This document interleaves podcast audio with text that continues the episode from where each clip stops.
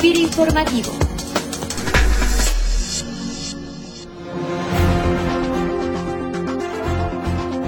A FIRA Informativo, les saluda como cada emisión desde Oficina Central Cecilia Arista, en esta ocasión para compartir con ustedes en nuestro podcast institucional una entrevista con la licenciada Elisa Errejón Villarreal. Ella es directora de Desarrollo y Evaluación del Proceso Operativo de la Comisión Nacional para la Protección y Defensa de los Usuarios de Servicios Financieros, CONDUCEF, con quien platicamos hace un par de semanas en el marco del curso sobre el impacto de la reforma financiera en el sector no bancario y la oferta del seguro agropecuario, curso que fue impartido por personal de la Conducef y que se llevó a cabo en las instalaciones de FIRA para el personal de la Dirección General Adjunta de Promoción de Negocios en Oficina Central. Y bueno, uno de los principales objetivos de este curso fue que quienes se encuentran en la institución directamente relacionados con la implementación de programas y mecanismos para operar nuestro portafolio de negocio a través de la red de intermediarios financieros con la que contamos, pues pudieran conocer mejor de qué manera se encuentran reguladas las entidades financieras y los procesos que buscan garantizar la seguridad de los usuarios de los servicios que ofrecen estas entidades. Y bueno, un sector de estas entidades financieras con las que trabaja FIRA son las entidades financieras no bancarias que en los últimos 10 años han tenido un crecimiento y una evolución muy rápida, como en su momento fueron desde sus inicios las SOFOLES, las SOFIPOS y ahora las SOFOMES. De manera que para dar a conocer eh, su punto de vista sobre el desarrollo y la evaluación operativa de estas entidades financieras no bancarias, les invito a que escuchemos esta entrevista con la licenciada Elisa Rejón Villarreal, directora de Desarrollo y Evaluación del Proceso Operativo de la Comisión Nacional para la Protección y Defensa de los Usuarios de Servicios Financieros. Elisa, ¿cómo es que se crean eh, estas entidades financieras como son las OFOMES y de qué manera se han venido dando su evolución en el mercado de servicios financieros? Este sector se crea en virtud de que eh, el gobierno federal necesitaba crear instituciones que dieran crédito y entonces derivado de ello crea esta figura en donde en un principio era muy fácil el crearte porque no requerías de autorización, sino simplemente que te constituyeras como una sociedad anónima y eh, dar aviso de que eras una SOFOM ENR. Eh, derivado de ello, efectivamente, del 2009 al 2013 se crea un boom de instituciones financieras llegando a más de 4.000 y que bueno, entonces esto obligó a controlar mayormente este sector, pues para que efectivamente hicieran su papel primordial, que es el otorgamiento de crédito, arrendamiento financiero, factoraje financiero. De ahí que entonces, con la reforma financiera del 2013, todas estas OFOMES NR que hoy en día quieren seguir operando como tal, necesitaron renovar su registro ante nosotros y para ello tuvieron que pasar por una serie de filtros el efecto de poder continuar como tal, como es el dictamen técnico en materia de prevención del lavado de dinero, en que estuvieran contratando con una sociedad de información crediticia y que estuvieran reportando los créditos otorgados ante la misma, haber cumplido con su información de validar datos corporativos y también eh, contar con la autorización de la Unidad de Banca Valores de Ahorro de la Secretaría de Hacienda, además de modificar su objeto social para que efectivamente todas ellas tengan como actividad principal la realización habitual del otorgamiento de crédito, arrendamiento financiero o factoraje financiero. ¿Qué retos y oportunidades se enfrenta este sector para poder consolidarse?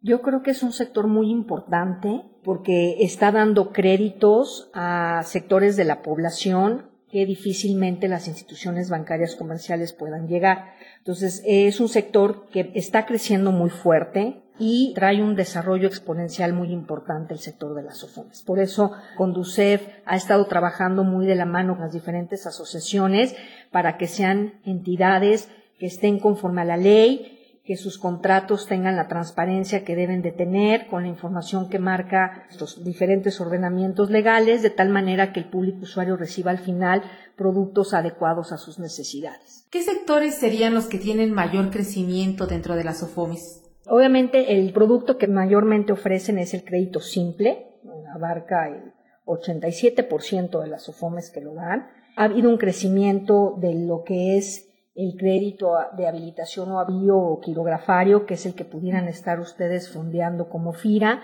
Sé que FIRA fondea a más o menos 65 SOFOMES, NR, y que éstas van dedicados al crédito agropecuario, ¿no?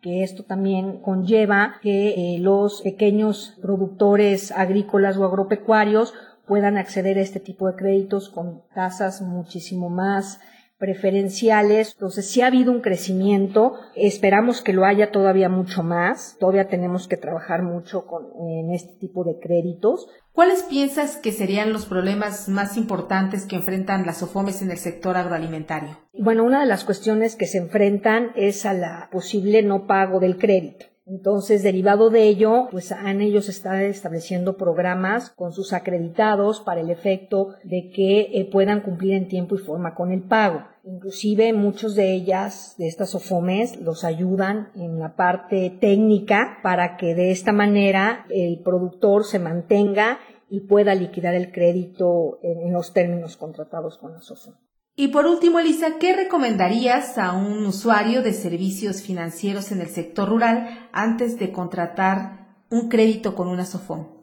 Bueno, acercarse a Conducef para el efecto de uno ver que efectivamente sea una institución financiera. Para ello lo invitamos a que consulte el registro de prestadores de servicios financieros, el CIPRES. Por el otro lado, puede consultar qué contratos y qué productos son los que maneja esta entidad financiera a través del registro de contratos de adhesión, conocerlo antes de contratar, ver qué comisiones son las que cobran a través del registro de comisiones, cuál ha sido su comportamiento ante Conducef si es que tiene quejas esta entidad financiera, cuáles son las quejas y cómo las resuelve. Y para ello tenemos el Buró de Entidades Financieras, en la cual le puede dar bastante luz de cuál es su comportamiento. Y por último, conocer cuáles son, si es que llegase a tener cláusulas abusivas y cuál ha sido la evaluación de un producto en específico en cuanto a materia de transparencia de la información. Todo eso el usuario lo puede conocer antes de contratar un producto eso es lo que busca conducir, que haya gente informada, que compare, que vea cuáles las instituciones financieras que están trabajando correctamente para que pues se acerque a aquellas que efectivamente están ofreciendo productos y servicios adecuados al público en general.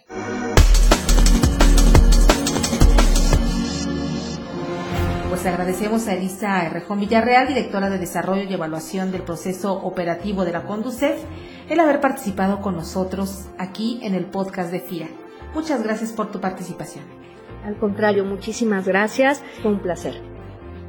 Y llegamos al final de nuestro podcast invitándoles como siempre a que nos hagan llegar a la cuenta de correo institucional enlace arroba sus comentarios y sugerencias. Concluimos la emisión con una breve frase de Thomas Carlyle, historiador, escritor y filósofo escocés, que dice, para dormir tranquilo, solo hay dos maneras de pagar las deudas, con trabajo y con ahorro. Que tengan todos ustedes una excelente semana de trabajo. Hasta el próximo lunes. FIR Informativos